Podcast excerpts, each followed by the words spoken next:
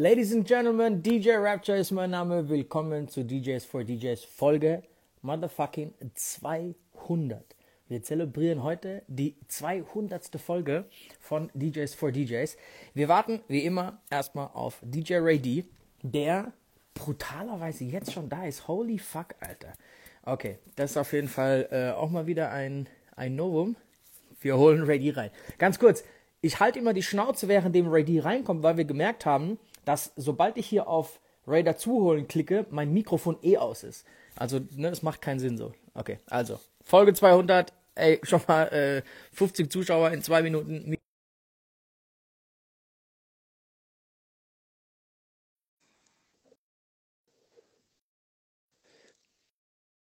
Ich hoffe, das geht. Ray, Ray, Ray. Ray, Ray, Ray. Ray, Ray, Ray, Ray, ich sitze schon seit drei Stunden hier. Ey, bevor wir ins Thema einsteigen, Alter, äh, Glückwunsch zur 200 an dich und an mich. Ich zeig's Thema, du lädst Leute ein, Leute einzuladen. Lass unsere Struktur gleich halten. Ähm, ja. Bro, was ist denn eigentlich das Thema heute? Bro, ich, ich wollte gerade sagen, wir haben gar kein Thema. Wir, wir okay, pass auf, ich DJ. Grace als Gast. Ich Alter. improvisiere, genau. Äh, herzlich willkommen zur Folge 200 von DJs for DJs mit Rapture und Ray D. Wir haben einen Special Guest aus Miami, Florida, DJ Craze. Und äh, dazu kommen wir später noch. An alle Menschen vor den Bildschirmen, wie immer, äh, äh, supportet uns ein wenig.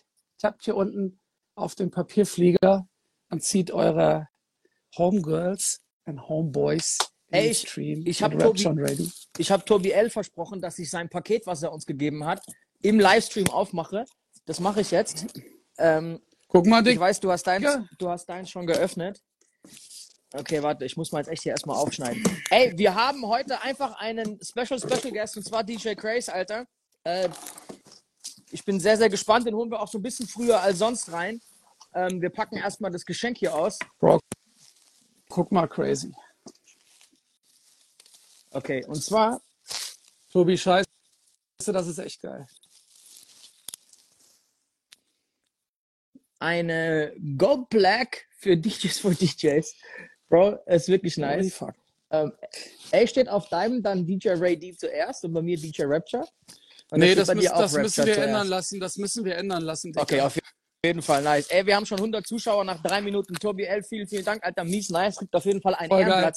Ey, Ray war gerade bei mir und hat zwei Bilder aufgehängt, als er hier war. Da hätten wir eigentlich auch gleich dafür einen Platz suchen können, Alter. Ähm, ey, darf ich mal ganz kurz als Einleitung einen Gedanken loswerden? Und zwar, ähm, ey, wir ziehen das jetzt seit 200 Mittwochs durch. Mittwochen. Das, die, was ist die Mehrzahl von Mittwoch? Mittwoche? Mittwochs? Mittwoch, Mittwochs, Mittwochs. Jo, Mittwoches ziehen wir das halt durch. Ähm, und ey, jetzt ganz ehrlich, es gab so viele äh, Formate während der Corona-Krise. Ähm, und ich glaube, eins der Rezepte, warum Ray und ich das so lange durchgezogen haben jetzt, ist auch einfach, weil wir uns das gegenseitig einfach halt versprochen haben, wir ziehen es durch. Und auch wenn ich mal keinen Bock habe, in Urlaub bin oder keine Ahnung was ist, oder wenn Ray mal keinen Bock hat, dann ziehen wir halt trotzdem durch, weil man es dem anderen schuldet. Und ich glaube, dass das auch so ein bisschen äh, ein geiler Takeaway ist, Alter, was eine coole Methode ist, Voll. um ey, was durchzuziehen. Ist halt ein, ey, sich einen coolen Partner zu suchen, Alter, mit dem man das durchzieht. Und äh, ne, Teamwork makes the dream work, Alter. Und ich glaube, das ist auf jeden Fall ähm, eins der Dinge, was wir heute zelebrieren, dass wir das auch durchgezogen haben. Ne? Ey, nichtsdestotrotz, Bro, ist unsere Vierjahresfolge auch gar nicht so weit entfernt, lustigerweise. das haben wir ja gestern schon ausgerechnet. Die Vierjahresfolge ist äh, bei Show 209.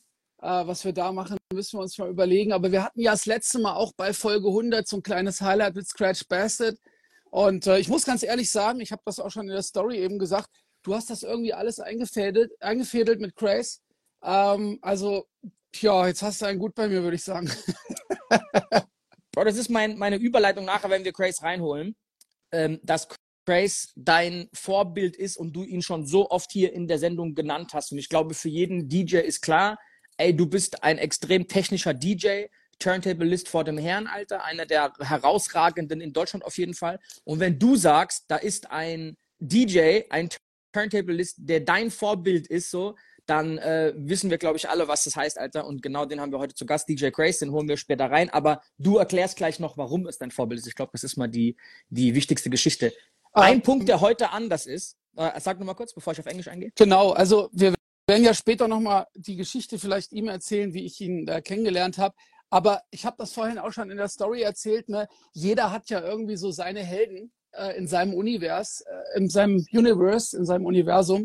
Ähm, ja, und äh, er ist auf jeden Fall einer äh, in meinem Universum, den ich halt einfach schon seit, seit ich damals auf der DMC-Weltmeisterschaft war, den ich halt einfach verfolge seit jeher. Jetzt, ey, guck mal, 98, ja, shit, seit 25 Jahren so.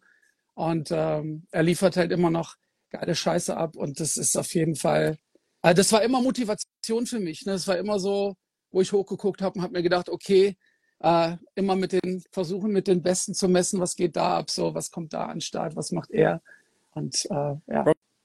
Wir haben die letzten zwei, drei Tage auch wirklich uns nochmal alle so DMC Champion Routines von ihm reingeballert. Also wir haben uns auf jeden Fall viel Ich hab schon- gegönnt. Ich habe schon überlegt, wenn du wahrscheinlich am Wochenende in den Club gehst, du bist jetzt so beeinflusst, du wirst erst mal eine halbe Stunde Backspins machen und ein Elf-Klick Orbit, Bro. Bro, zum Glück haben die meinen Samstagtermin verschoben, Alter. Ich habe Samstag frei, deswegen. Also eigentlich Ja. nicht zum Glück, aber äh, der wurde verlegt. Ähm, deswegen, ne, sonst hätten da wahrscheinlich viele meine übermütigen Scratches gehört. Von daher nur am Freitag. Lege ich mit Malik übrigens in äh, Frankfurt auf dem Ja. Weltclub bei Black Pony, Ja. Alter. Äh, ja, Mann, auf jeden Fall sehr, sehr, sehr lustig. Nochmal Alter. eine Sache vorab äh, an, an alle Menschen jetzt, die auch zugucken. Äh, wir werden dann äh, ab Viertel nach 20 nach auf Englisch weitermachen. Du bist ja der englischen Sprache auf jeden Fall, äh, ja, du hast es drauf, würde ich sagen.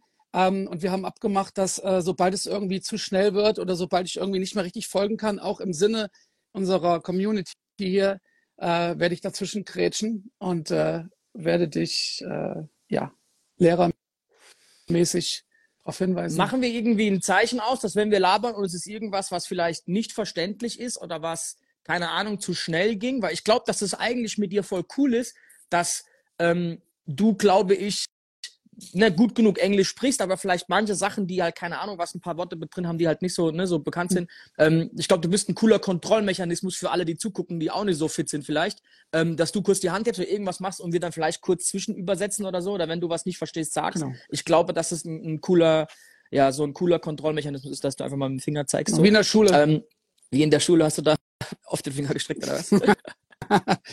Du weißt doch, wie das ist. Wenn irgendwas ist, sollst du dich melden und nicht einfach reinrufen. Du warst wahrscheinlich derjenige, der mal reingeschrien hat. Ich habe mich gemeldet. nee, so schlimm war ich eigentlich in der Schule jetzt auch nicht, ehrlich gesagt. Aber alles gut. Ähm, Bro, ich hatte am Samstag einen so lustigen Abend in Düsseldorf. Es war der Geburtstag von Marcel, der auch schon öfter hier zu Gast war.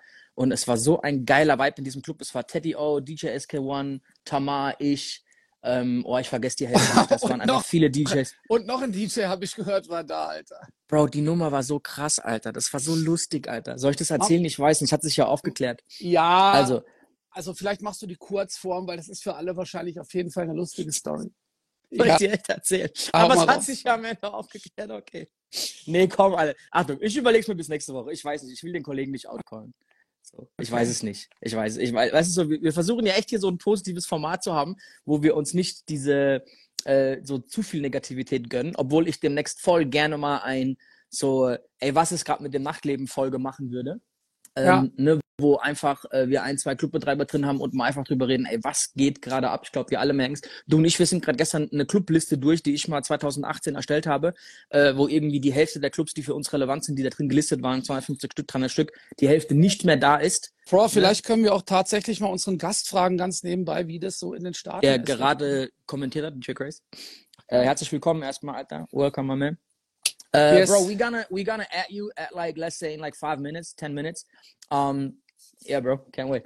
Uh, bist Can't du bist du bereit auf Englisch zu flippen? Du warst ja zwei Tage da und du wolltest unbedingt, dass wir es komplett auf Englisch durchziehen. Wir haben keinen Satz Englisch gesprochen. Bro, du hast es so, du hast es so krass propagiert, dass selbst als dein Sohn dich gefacetimed hat, hat der mit dir Englisch gesprochen, weil du sagst, ich rede jetzt 48 Stunden nur Englisch, um mich vorzubereiten. Aber, Ja, das ist aber- komplett, das ist komplett Ja. schiefgelaufen, Alter, ne? Fühlst I du, think I'm ready. I think I'm ready. fühlst du, fühlst du dich bereit, Ja, Alter? Okay. I'm, I'm ready. Bro, ich mache jetzt einen kurzen Blick in die Fragerunde. Alter. Alles klar? Okay? Okay. Und, ähm, und dann gehen wir da kurz rein. So, AMB Pixplay, Congrats zur 200. Folge. Legt ihr noch weit über euren 200. Geburtstag hinaus auf oder gibt es irgendwann einen Schlussstrich? Meint er jetzt auf auflegen oder meint er jetzt die Sendung jetzt hier? Also ich glaube, er meint die Sendung. Ne? Okay. Bro, haben wir einen Schlussstrich uns irgendwie mal ausgemalt, wie lange wir das machen?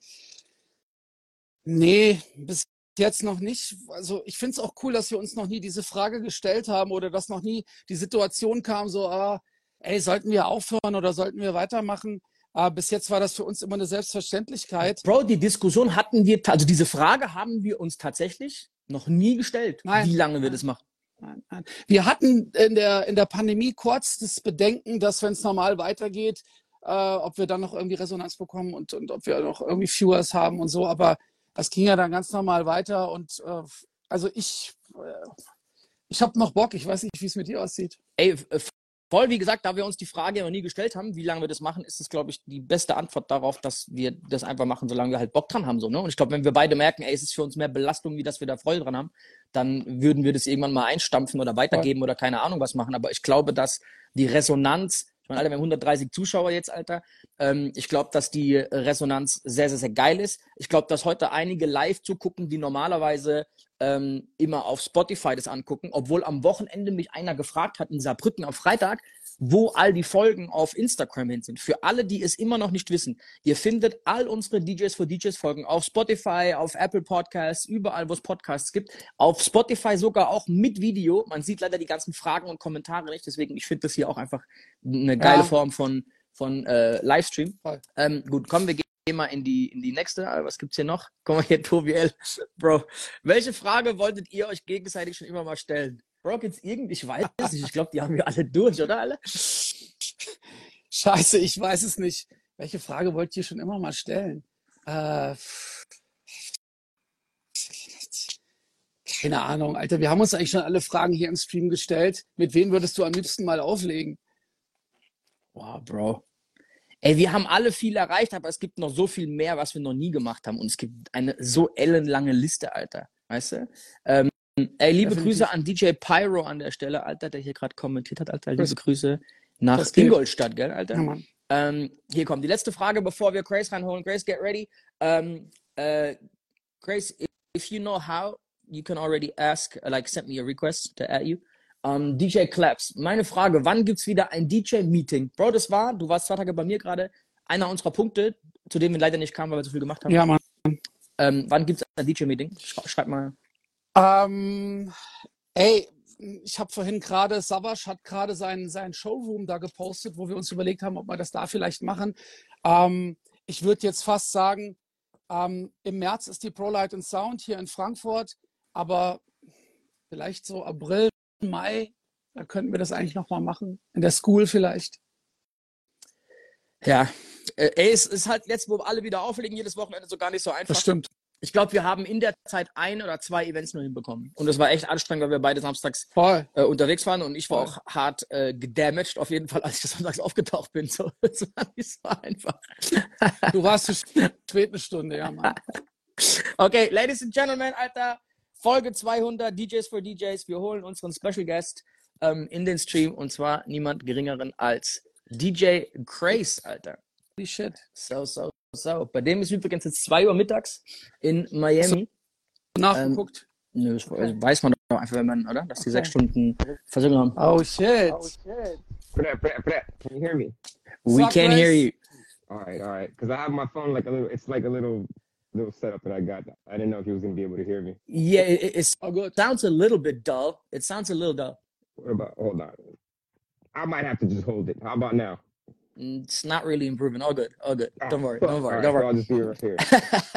all good. We can hear Maybe you, it's 'cause man. it's going through my shit. I couldn't find my uh my my my headphones that have wires. Yeah. Okay. This So one. I couldn't find one. I'm I'm using these stupid wireless ones. All If right, all right. anything, I'll take these off and maybe just get Okay, try on, that. on the mic. Try that for a second. Try that All for right, a hold second. That's pro- probably better. One. Okay, say, say something. Ich glaube, der muss erstmal switchen von. Ja, klar. Äh, okay. Oder sein Empfang ist schlecht.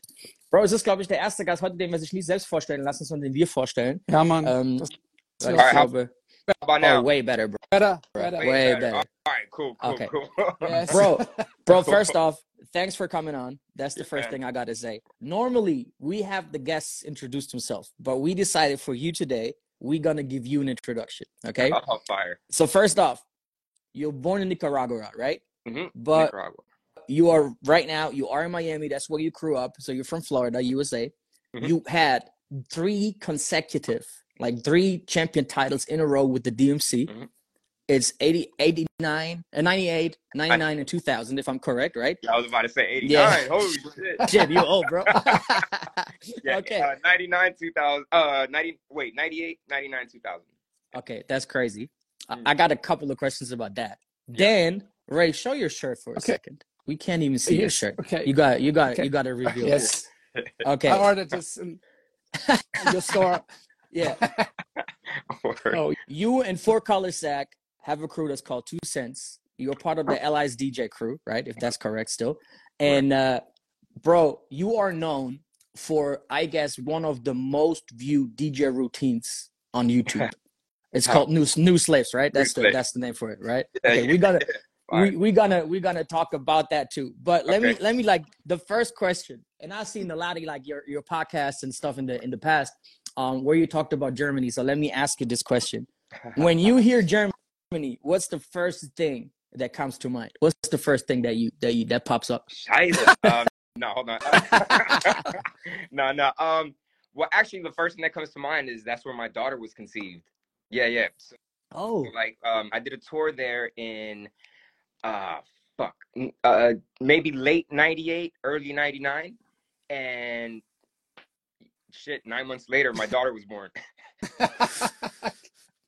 so you, you can you can literally narrow it down to the Yeah, two yeah, three yeah, we weeks that you've been out here. We know for Okay, sure it was okay. somewhere in Germany, but definitely was conceived in Germany. Okay, that's I brought crazy. my girl with me on the tour, Mhm. and then my daughter was born nine months after Germany. And didn't you say that your daughter was born like a day or two before you actually won the second title, The something second like that? yes. Okay, Yeah. that's that's crazy. And your she and, was sup- no what? Sorry, she was supposed to be born on the day of the competition. You know, because like they could tell you what day supposedly she's gonna be born, and I was like, nope, nope, nope. So we had to induce the labor. Okay. We uh had my wife take castor oil so the baby could come out sooner. uh, hey, uh, one second. Everybody who's asking questions in the comments right now, do me a favor, ask them down there in the in the question box. Hey, alle die Fragen haben, haut die, haut die bitte da unten rein. Because there's there's crazy questions already, bro. There's crazy questions already. I'm here for it. Let's go. okay, Ray, Ray, ich lass dich ab und zu einfach Fragen reinschmeißen. Ähm, ich glaube, dass das am meisten Sinn macht, wenn Yeah. du Bock hast. Yeah. Yeah. No problem. Okay, so so that you understand, Grace, he's he's actually good in English, but he's kind of I want to call it shy, right? Yeah. So I, I just kind of like give him the torch sometimes to be like, Hurry, go my- ahead, My German sucks, so thank you for even speaking English. bro, bro. Do You're you do you do you actually do you actually know that Ray was the 90, 1997 German champion 98. I DMC? think Yeah. I Yes. met yes. Ray before, right? We've met somewhere. I, I forgot Yeah. where. Yeah, we met in Munich. There was a friend, he, he called Mm. Moya. And yeah, we met in, in a hotel room in Stuttgart. You was playing there. in That the sounds club. that sounds dubious, bro. Whoa, whoa there. Man, you showed you showed me, you showed us your DMC routine for 2000 in the hotel room. Oh shit. Yes. Yes. But now it's yeah, 23 years or something like Yeah. that. So a long time. It's a long, Long time. time. Long, Long time. time. Long time. Oh, but yeah. Shit, man. Here, pause. yeah. Shout out, man. Shout out Quran. Shout out Diggler. Yeah, Digler. What's up, man? Dirk. Uh, yeah, the second questions. Uh, the, the second question is, uh, what's your favorite hand for scratching? Cause uh, Hmm. I think, I think nobody can do it both sides like you. So, or do you know anybody who's good? Yeah, yeah, yeah, yeah. Uh, the German. Um, sorry, the Russian guy, Eprom. Okay, yeah, yeah. Eprom. He's way better than me on both hands. Really? For- yeah, for sure. Yeah, he- for sure. Eprom, shout out Eprom, he's fire. But but yeah, um, I don't have a I don't have a preferred hand. Like some some days I'm really good on my left, some days I'm really good on my right. But like I have I'm I'm, I'm a righty, so Okay. the better control is always with this hand on the record, better control on the fader. So and then this hand it just does what it does. But let me. I learned patterns when I learn patterns and when I learn things, I I practice them on both hands just to see which one does it better. And sometimes I do it better on the left. Sometimes I have different styles on my right. They're just like Okay. different personalities, I guess, or different not uh yeah. You just understand? different flexes and moves. Okay. Yeah. Nice. When when we went through all your routines again, like the last two days, we went through like all your championship routines, and we were trying to figure out what's the hand. Um, there there's guys Yep. like there's guys like A-Trak where it's so. Oh, sorry, sorry. Yeah. There there's guys like A-Trak where you can so clearly see that he's way stronger on the right, like right hand on the on the, on the uh, turntable and left on the crossfader. But with you, it's like we couldn't tell. Like even after three routines, we're like, okay, I got no idea, bro. So a lot of DJs who come up have the problem that they are super strong when they practice on one side. So how did you approach it that you were actually able to like get both hands be crazy like that? I mean, the, the the real story is that when I was first starting to learn how to scratch, I had a cheap ass Gemini Scratch Master, and you know the fader would break, it would get old. So when it would when it would get old and the right side would start bleeding, I would just go to my change. left hand. You know, I, I didn't have no money, so I was like, all right, now I got I'm I had to force myself to practice on the other hand just because I couldn't just like buy a new fader. So I was just like, all right, fuck it. So I'm gonna learn how to scratch on this hand now. And then I started realizing that learning how to scratch on the left side, my brain was figuring out things to do on the right side. And then I was just like, oh shit. And then I would go, go on the right side and I already knew all these things that I was doing on my left side. So it just helped me, man. It, it just really helped me. And I and I learned like that because I was broke. I, I, wasn't trying to do it on purpose. You know, I just had no money to buy a fader. That's a that's a crazy story actually. Was there ever a time where you tried to like mimic tricks that you could do on one side with the other side because you wanted to do it? Yeah, of course, right? that's, that's what I mean. That's what that that's what made it that's what made it good for me because I would learn some shit on my right hand, try to teach it on my left hand. I wouldn't learn it, but then I would come up with something else on my left hand, and then I would teach myself to do that on the right hand, and it just helps me out like that. You know what I mean? Like things I can't do on my left, I could do on my right. Things I can't do on my right, I could do on my left. Yeah. Going going back all the way to the nineties, when you practiced all that stuff and learned scratch and all these like little routines and all that shit, like there was no YouTube. You couldn't just like go online and Google like, okay, how am I doing this? How do I do that? How do I know that shit? Yeah. So when was the time? That's the question. Mm. When you realized that there's names for every scratch, and how did you in the nineties come up with all that stuff? Like, how I- did you find out? Still don't know the names of a lot of scratches. Like, like ask me all that every time I have like sessions with them. And honestly, I don't know. And it's not that I don't care. It's just that I just do it. You know what I mean? Like I never got really into it like that because I always thought, you know, I, I, I didn't think of it as like a technical thing. I thought of it like a soulful thing. You know what I mean? Like like when I when I hear D style scratch, I don't think he even knows the names. I, I think he just does it. You know what I mean? And and and when I was when I was learning, it, it, like you were saying, there was no YouTube, there was no nothing. I didn't know the fucking names. You know, the the first name I figured out was uh, you know, transforming. Of course, everybody knows transforming. Mhm. But then with the technical scratches, the only ones I learned the names of was flare, crab, and orbit. After that, everybody just got too crazy with it, and I was just like, I can't keep up with this. Two click flare, double the loop, fucking all this shit. I was like. I was like, I just do it. You know what I mean? So I, I, I, I don't know the names of scratches I do. I just, I just do them, and and and yeah, that was it. I didn't get to it like like like that. I didn't get into deep into it like that. But but can I be honest? I think that's one of the things I really admire about all the routines I saw from you is that there is fucking groove in it. There, it's not like mechanical stuff. Like you just do the scratch for the purpose of doing a, technical trick. You Yeah. just do them with the purpose. You know, like like it has to Yep. sound good. And sometimes I feel like there's DJs, and I don't want to like call anybody out. I'm not anybody's hustle, Or we can call but sometimes I feel. Sometimes I feel that there's some DJs who can't just like do scratches for the purpose and the sake of doing them, Mm. but they just sound too mechanic. Do you know what I mean? Like Yeah. they just and that's what Yeah. I, that's that's why I don't like tutorials and I don't like uh I don't like like people always ask me, can you teach me how to do this? Can you teach me how to do that? And I'm like, no, learn how to do it yourself because that's how you're gonna develop your own flavor. Like if we if I had tutorials back then, I wouldn't have my own flavor because I would have learned that there's rules to this or this is how you're supposed to do it. I didn't learn like that. I was just like, how the fuck is he doing that shit? I'm gonna try to copy it. I don't know how to do it. And that's how you come up with that's how everybody used to come up with stuff. And everybody had their own flavor back then. Like Disk had his own way of scratching, Quest had his own way of scratching. Yes.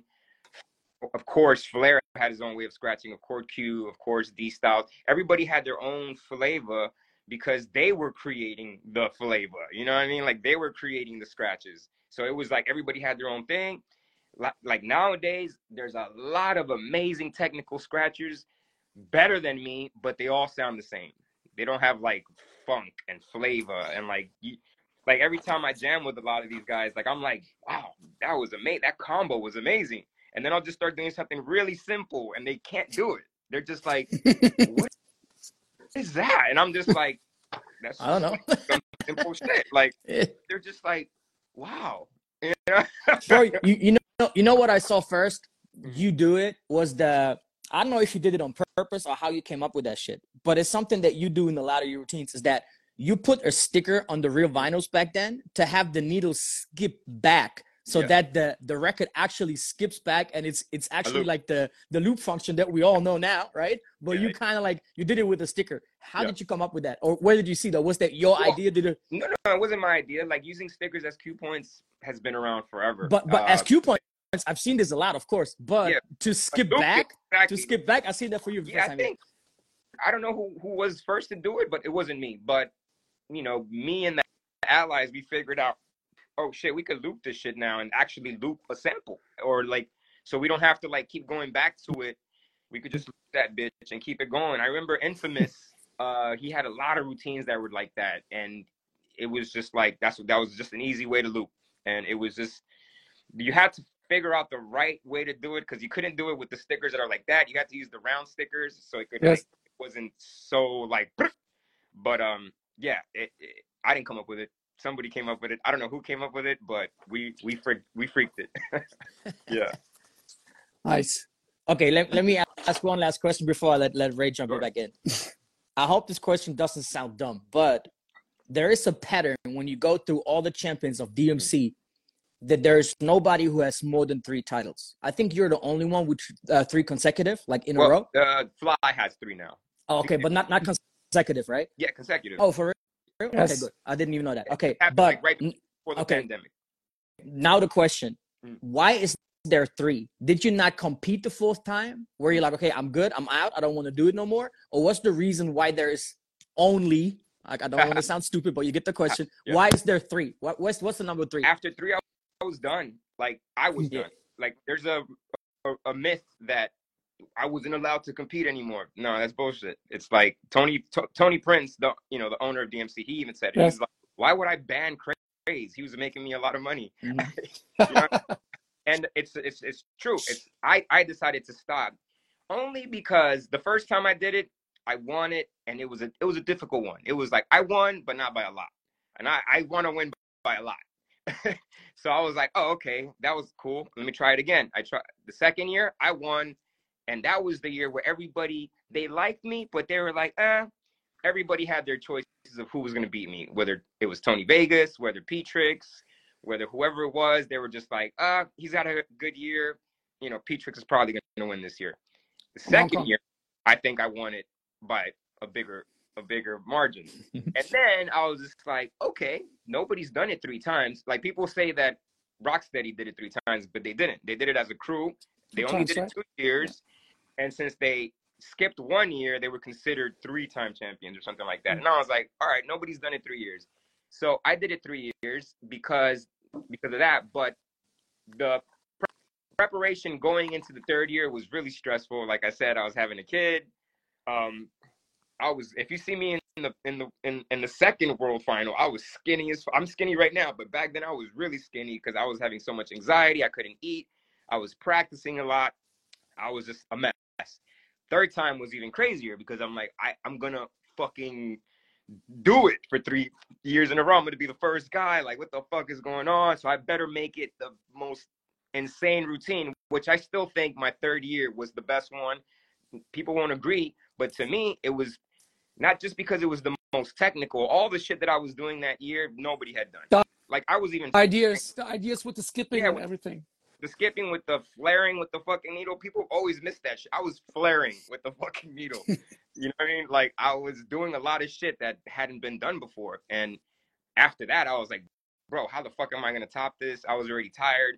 And back then, you know, kids, there was a lot of shit talk- talking back then. So like even at the third time that I won, people were just like not feeling me. And I was just like, eh, I already beat everybody three years in a row. I was getting into drum and bass. I was like, why the fuck am I dealing with this shit where everybody over here loves me? You know what I mean? So I just started going to Europe a lot. Yeah, and and wonky, yeah, exactly. The no fader shit too. All that shit, like that that year was nuts. Every time I watch it now, I'm like, what the fuck was I doing? Like, it was crazy. me too, me too. So, but let, let me ask one question about about all the routines and the world finals. So it's also a question on on our on our uh, paper. You always looking very relaxed on stage because when I'm on stage at the DMC, I was damn. At home, everything was cool, but on stage, holy fuck, what's going on? So Yeah. It's even worse. I, yo, you you such a like like a, a a super smooth character, like always like smiling, like happy, and you in such a different character when you on stage. But you you you seem like I don't want to say high, but you seem like so super relaxed and cocky at the same time. Like okay, talk about that. Like like how did you do that shit? It was all an act because I was so nervous inside. But it was just an act because I was just like, get it together. And I, I remember like, you know, just getting into the battle mode. I, that's what I would look at. I would look at Mixmaster Mike. I would look at Noise. I would look at all these guys, and I was just like, man, they look cool. So you, and, and that's what I didn't like about other guys. Everybody would go on stage and, Hmm. Hmm. You know, they would look weird, like not real. They just Mhm. look like I'm here on stage. I better act. Bro, that's it's funny you say because I just seen like an old routine by Ray D where he's doing the middle finger. I was like, are you are you showing middle fingers? Why are you doing that? Because it looks so Yeah. weird. And he was like, yeah, but that was the thing back then. Like it was just like the the show off element of it. I don't know, but but now 20, 30 years later, it's like, okay, Ray, that's out of character for you. Why you do that? that's funny. Yeah, and it's like I was nervous inside, but it was a thing where, like, you know, it's like I I- look up to I look up to Muhammad Ali, I look up to the Mayweather, I look up to Jordan, I look up to all the greats.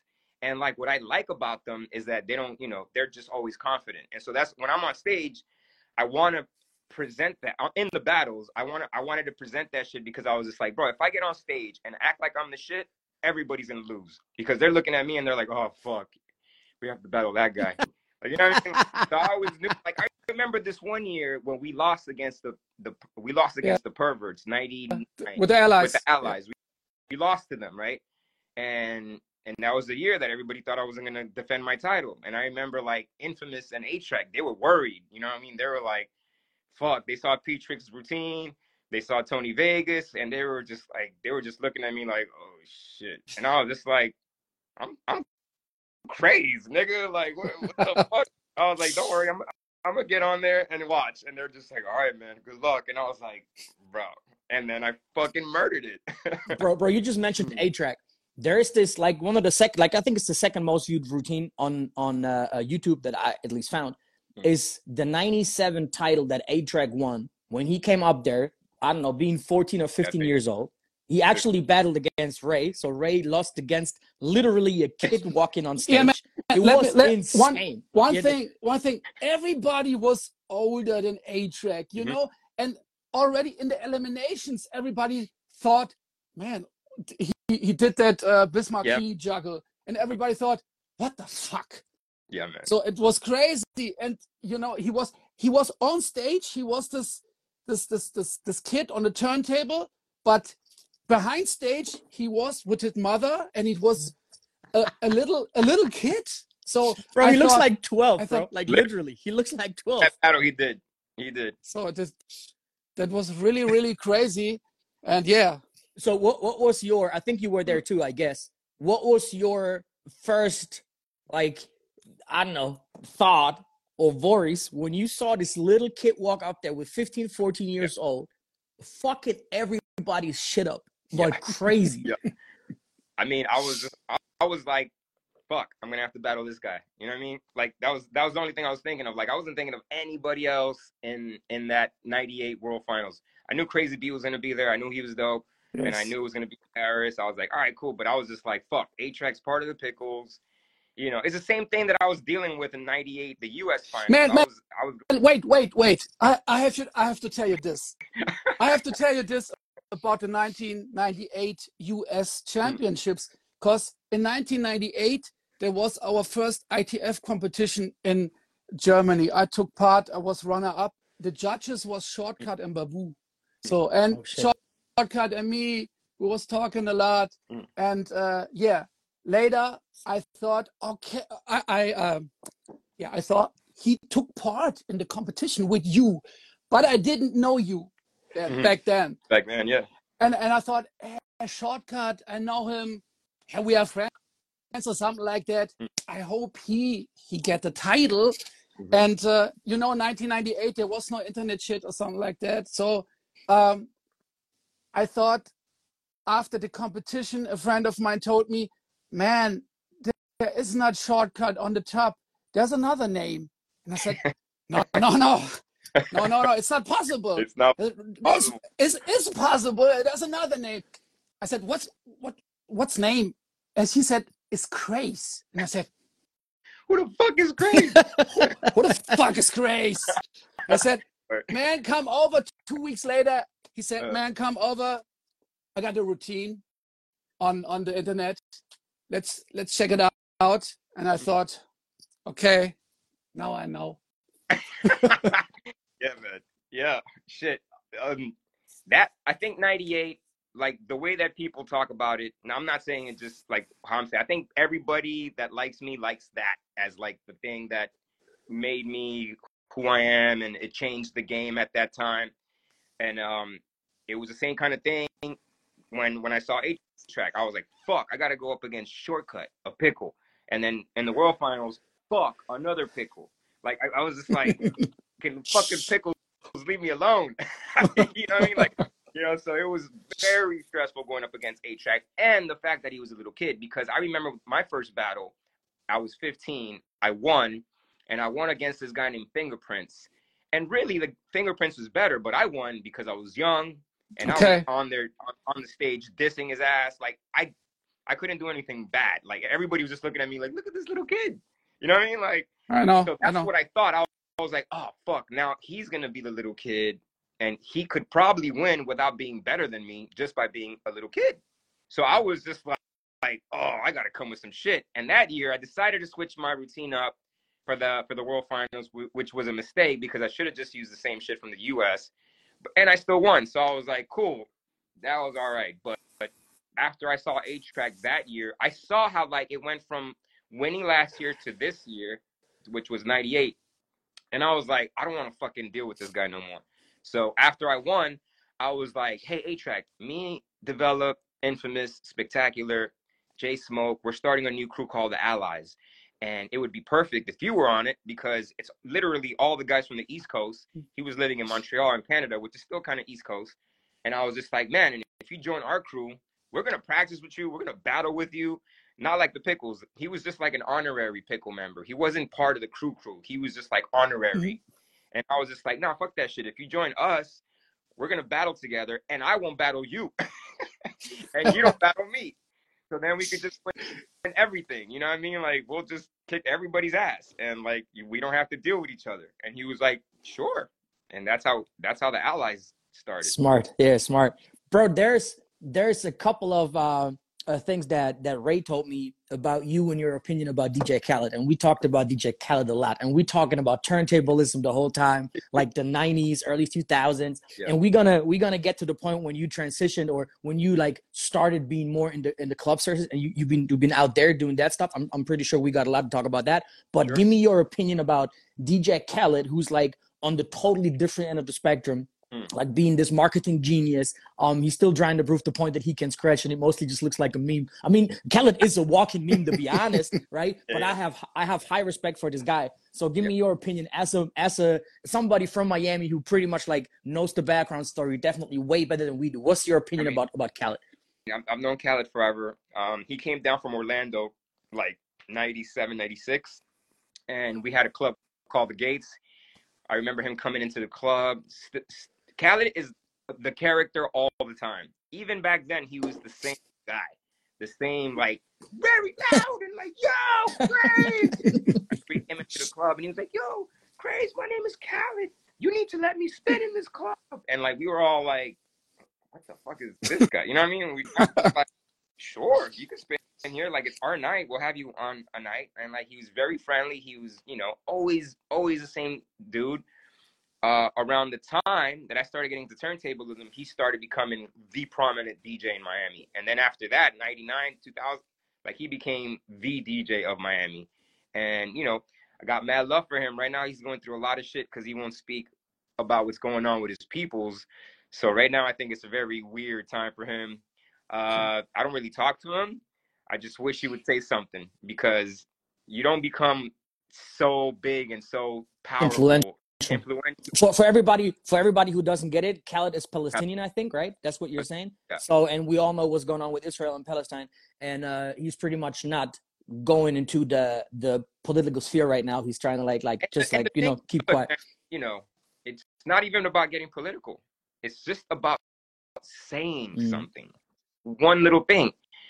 But he doesn't do it, and it's like you know, it's like when you see your people being slaughtered, and I'm not gonna say anything about what's going on. Yeah, But yeah. if Good I point. see Nicaraguans being slaughtered, and I said like he used to be called the Palestinian rebel, that used to be his name. Oh shit! Okay, okay, I didn't know. that. Okay, crazy. literally his name back then. And then he switched it up after 9-11 because you couldn't, Mm. you know, you couldn't Mm. say anything like that. But uh, yeah, you, you know, just I wish he would say something. It's you know because it's gonna ruin his legacy. Because like now you see he has all his comments turned off.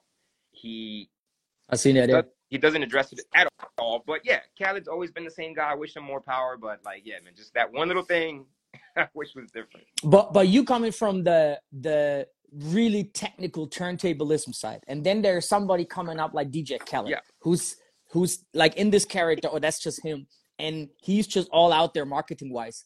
So have you ever had a problem with the straight club rocking, you know, DJs where technical stuff is not even a, a- big thing no more, especially on the radio? What he does when he turned more like a host and really a DJ.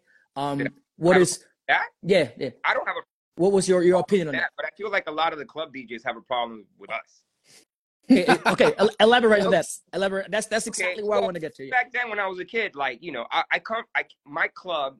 It was called the Gates, not my club. It was Humble Lion was the promoters, and I was the DJ. We and you, it was real hip hop shit when when it was like the, the late '90s. We would play Mobb Deep, we would play Raekwon, Wu Tang, we would play Fugees, we would play you know Smif-N-Wessun, Boot Camp. We would play all that shit. So it was still the culture Nice. at the clubs and people still wanted to hear that. Around 98, 99, things started going into the Jiggy era with Puffy and Biggie and Jay-Z and all that shit. Everybody was starting to talk about money and all that shit. I didn't like it.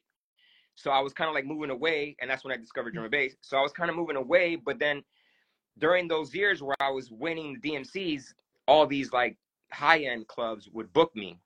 And then the music was different, right? So now everybody just wanted to hear jiggy shit and I'm still playing Wu Tang, I'm still playing De La Soul, and the club owners are like, "Oh, you can't rock a club, can you?" And I was just like, "No, you just booked me at the wrong club. Like, I'm I'm crazy. Why you booking me with all these guys that are just playing fucking R and B and and all this jiggy shit?" And so back then, a lot of a lot of DJ, I'm not gonna name no names because Khaled wasn't one of them, but a lot of the Miami DJs, they were shitting on me. They were just like, "Oh, he's a world champion, but he can't rock a club." I'm like, I can't rock these clubs because I don't want to rock these clubs.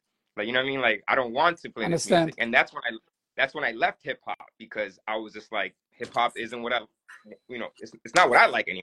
Fast forward when I started doing it with Two Cent, it was, was Two Cent was supposed to be the club world and the turntablist world combining because I think Zack is the best club DJ in the world, and I think I'm the best battle DJ in the world. So it was like boom, getting together, and just being in, in that circle reminded me how these motherfuckers would talk because like you know like the club DJs, the open format DJs, they have this like thing about scratch DJs. Like they fucking hate us. Like they fucking just want to make themselves look better by saying, nobody wants to hear scratching in a club. And I'm like, I agree. Why the fuck would I be scratching in one of those clubs? You're not supposed to be scratching at open format clubs. You're not supposed to be showing them something new and different. They don't want to be new and different. But they always talk down on turntablism like that. You know what I mean? And after the pandemic, and after I stopped doing two cents with Four Color Zack, I got back into what I'm doing because I I didn't like being in that world of open format DJs anymore. I, I, I it was not my vibe no more. I was just like, I want to get back to craze that was the young craze that just liked playing weird shit and made crazy fucking turntableless videos and all that shit. But that's Man. my little uh, open So, format DJ. wh- wh- what is the right before you jump in? What is the current sound that if I go to a craze show this weekend, what am I gonna get? What is where where are you currently? depending on what club you're at, because like right now I'm playing, of course, a lot of and bass. Like I got back into and bass after the pandemic, and baile. Like I, my label is releasing a lot of the newer baile stuff. Like like one of the kids was in here right now. His name is Karan. He's like 18, 19 years old, and he's my favorite producer, and he's just amazing. Clap, clean, L, uh, eight par. Uh, there's so many kids right now that are doing this and it's not like it's like a it's like a club friendly baile and it's like it's just fun it's it's like there's no rules in that scene right now they have so many different styles and it's just fun music and uh yeah drum and bass and i'm i'm back to playing hip hop but the kind of shit that i like you know what i mean like griselda shit and like jid and tde reason school you know like like Mm-mm. hip hop shit. And like when you say that shit, you sound old, but no, it's there's a lot of good new hip hop shit right now that unfortunately you can't play in the clubs because nobody wants to hear that shit. But yeah, hip hop, drum and bass, left field mu- music, stuff like that. right? Okay. So Sounds like a mic drop. What the fuck? yeah. No, no, no, but, but, So, but that, there- that- there was that a- is the answer that we expected, and and which is dope, right? Like you as a DJ mm. or as an artist, like you want to bring yourself and your personality to the crowd, right? So you coming from that space, that's why I asked you about Khaled, like because he's like quite the opposite. It's like popular record, like no technical shit, like let's just rock the crowd, which is all good and fine, right? Like that's that's what you're supposed to do when you're club rocking, but that's always the the stretch that also a guy like Ray D, who's coming from the same like DMC ITF background, has Mm. to like deal with like how do I transmit and and like bring my vibe and and everything Yeah, that you bring like your benefit to the club, right? let, let me tell you something. Um, in 2023 or 2024 or the last years, so I think, uh, you know, it's it's a passion. You know, the turntable, turntablism shit and everything is a, is a passion, and uh, yeah, but I think it's in our world here in Germany. I don't know in in, in, in the states, but it's always to show and make money and and and uh, you, you know what I'm saying? And you you uh you posted uh, uh, uh your story. You posted something. Don't follow the money. You know. Yeah. Yeah. I thought I saw it and I thought, yeah, man. Uh, it's, today, uh, a lot of DJs uh, in the clubs is, is, is all about, uh, yeah, Bro, making money. TikTok, TikTok, and Yeah, all the in- real shit, like the reels, it got even worse. uh, Like all this everything, gimmicky TikTok. bullshit. Yeah, I mean, but even like even if you like that music, if you look, if you like club music, if you like playing those clubs, and you're not just doing it for the money, you can be successful. For me, it's just like uh, every time I chase money, every time I would do a club in Vegas, every time I would do a very high end commercial club, I would have to get drunk just, just because I don't like the people usually in those clubs. Like usually those people make me fucking sad. and you know the people I'm talking about. They hold up their phones. Can you play Bad Bunny? You know those people. And it's just like that shit. I remember like I did a couple of clubs with Zack, and I was just like, oh, this is not me. What am I doing? You know what I mean? And and, and it was just one of those vibes where I was just like, man, I'd rather be in a room with a bunch of weirdo ravers than in a room with a bunch of rich ballers. You know what I'm Understand? saying? Yeah, Because like a, a douche with money is still a douche, that want to right? Like pop I mean, bottles yeah. have no kind of like humanity. yeah. They're just a fully bunch of like dead people inside. What where like the the- ravers are just there the- having a good time. I'm sorry. What was your first impression when Red Bull Three Style came up? Was that for you like the the perfect mixture of like where you come from and the club world? Like, was that the what was Red Bull style was amazing. Like that shit was amazing. I did I did all of I judged all of them since the beginning except for like two or three. And the first one I think was in in Paris. And I remember just judging that thinking like, whoa, this is cool, you know? Like there's there's there's there's room for everybody, not just being the technical geek. Like there's room for like showing that you could rock the best club set and be technical and be creative and show more than six minutes. I thought it was amazing, and uh, I just didn't want to judge it for like I judged it for the first year, and then I didn't want to judge it for the next couple years because I was just like, all right, you know, I was like, I was in a different world. But then I remember one one three style in Azerbaijan. I forgot Yeah. the name of it. Yeah, I saw Oh, cool, yeah. It What- just what- looked like everybody was having a good time. Not even the competitors, all the judges. Wasn't wasn't that the one that SK No, it won? was no, no. It was 2014 or 13 Hmm. with SK, but you mean 2018, I think. I think it was. no, no, bef- way before that because that's when I I, think- started. After that one, I started judging all of them again. Yeah, I think Okay. Azerbaijan was then the one before Yeah, SK won. yeah. yeah. Yeah. And I I think thought that, that, you know, because Red Three Style became, I mean, it was amazing. It was an amazing competition, but it became more like DJ camp. And I loved going there every year just to hang out with everybody. You know what I mean? Like, it was just, it was fun. And Red Bull put on such a good show. They treated us well. You know, they gave us a nice bag. Uh, but it was, it was just like fun to be there with all the homies and you would always like see the new guy coming up. I remember when DJ Puffy won. I just that one. I was just like, that guy's probably my new favorite DJ. And when um, you know, when energy. fucking- when uh, uh, what's the guy from Chile? Uh, when Byte won, I was like, this guy's amazing. When Jay Espinosa won, you know, it was like these guys deserved it, and it was like the good competition because then at that time DMC got really boring and just got weird. So Red Bull was the competition, and I'm I'm sad that it's not happening no more. What's the reason for that? I don't know exactly. Just rumors is that they just didn't want to fund it no more. But, Uh, but uh, shout out to Kenny because Kenny was like the one. Okay, that's crazy. Yeah. Uh, hey, we we can only stream for one hour, which is super unfortunate. We only got six seven minutes left, man. We got so many more questions, bro, but it was already dope. Ray, let's start. We have this weird thing that we just asked you 10, 12 questions, Mm. which is just the uh, either or question, right? Sure. So we're just we're just gonna throw these questions at you, and you just like answer the first or the second one, right? Uh, Ray, I'm gonna start. Do you Okay. prefer needle or face? Phase. Oh no, sorry. Needles for routines. Phase for clubs. Okay. Okay. So CDJ or turntables? Turntables. Yeah, yeah. Come on.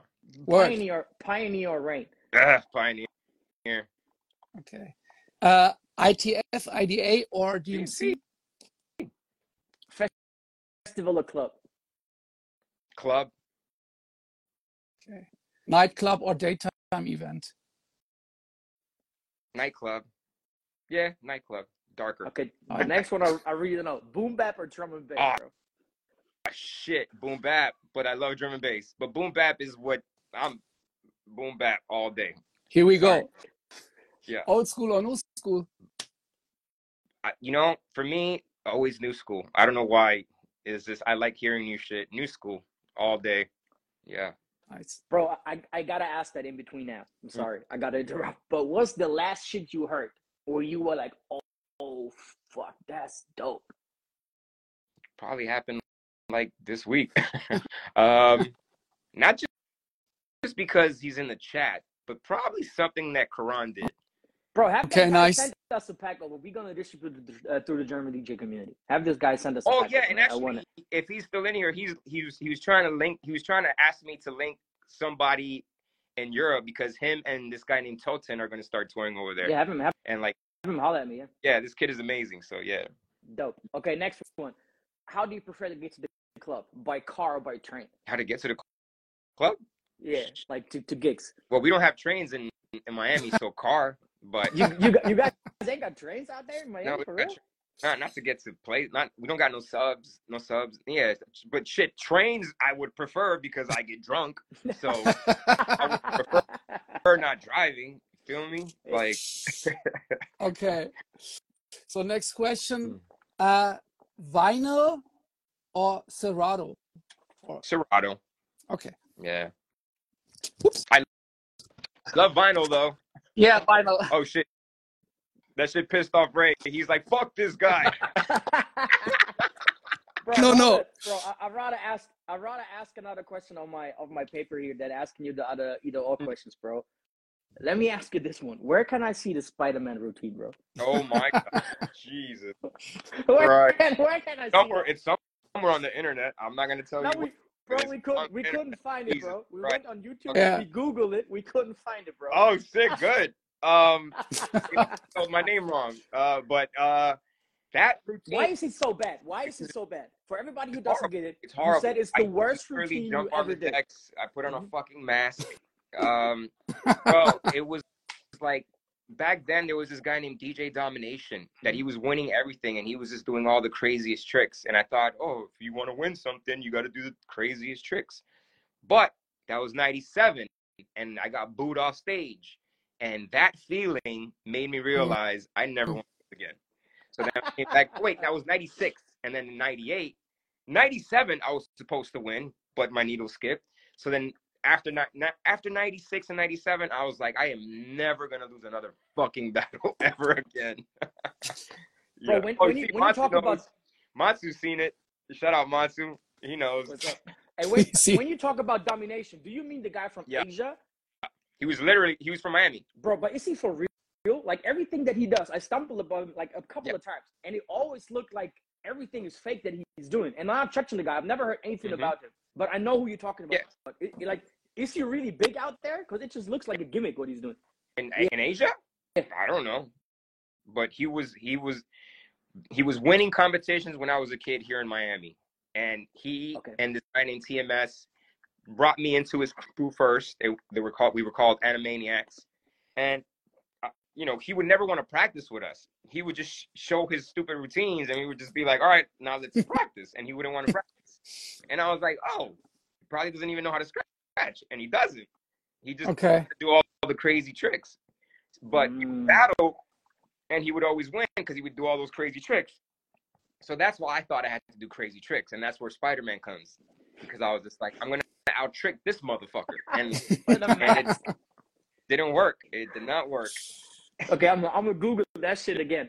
Yeah. Um, hey, the fucking Instagram, we never knows what happens because sometimes it just kicks us out after an hour. Sometimes we can like go overtime. I don't know what's gonna happen. So let me ask one more question, then I gonna I'm gonna let uh, Yeah. Ray run another one. Um, you changed changed from Traktor to Serato Mhm. after a certain while. Why did you do that? Because they bought me a Tesla. No, I'm just kidding.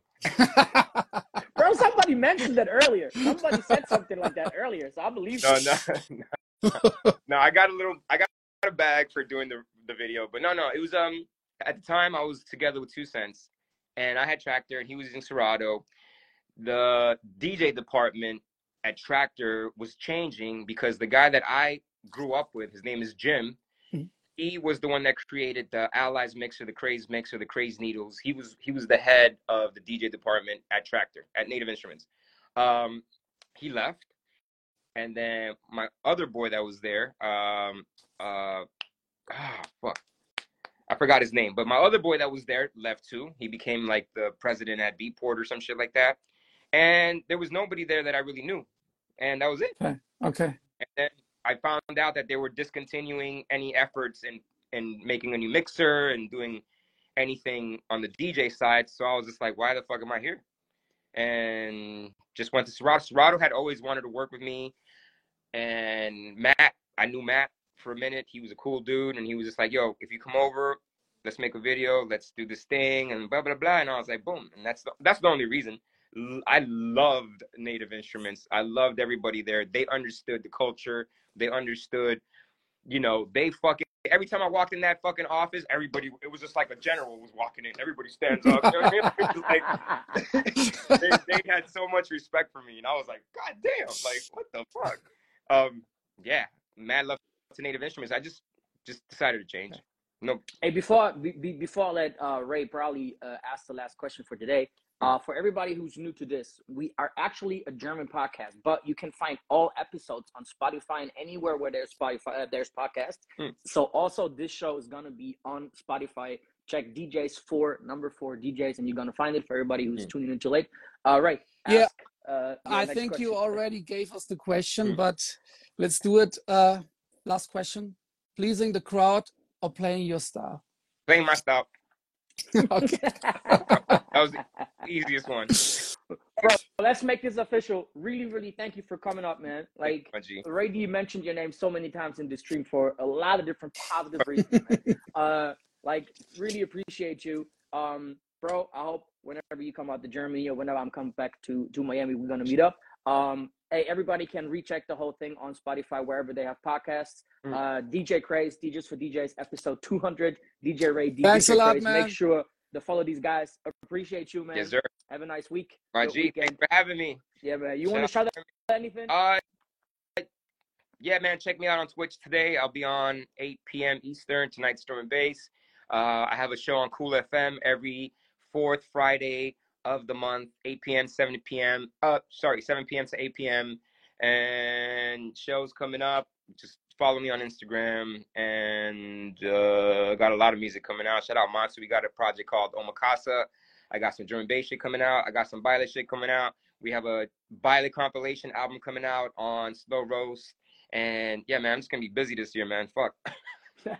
Okay. One more last thing. Sure. If you get to Europe, just holler at us. Cause Yep. Shit. I want to go to Germany, man. Yeah. Get me back to Germany. yeah, go, we're gonna do this, man. bro, you, you you know what we got to do, man. When you come to Germany, Yeah. Ray has like one of the the craziest DJ schools out here, and we do a lot of like like you said, DJ camps, especially in Corona. We did that, so we should have like even if it's just to sit down, like just to chill out and like share some some Yeah, you know insights and shit. Cool. Yeah, we we got to do that. But yeah, man, we, we got to talk about that like behind closed doors, man. Really appreciate you, man. Thanks for coming on. Uh, DJs for DJs. Thanks for everybody. Thanks, listening. man. Um, ellos, Olmedes, bis Peace. nächste Woche. Next Peace. time. Ciao. Peace.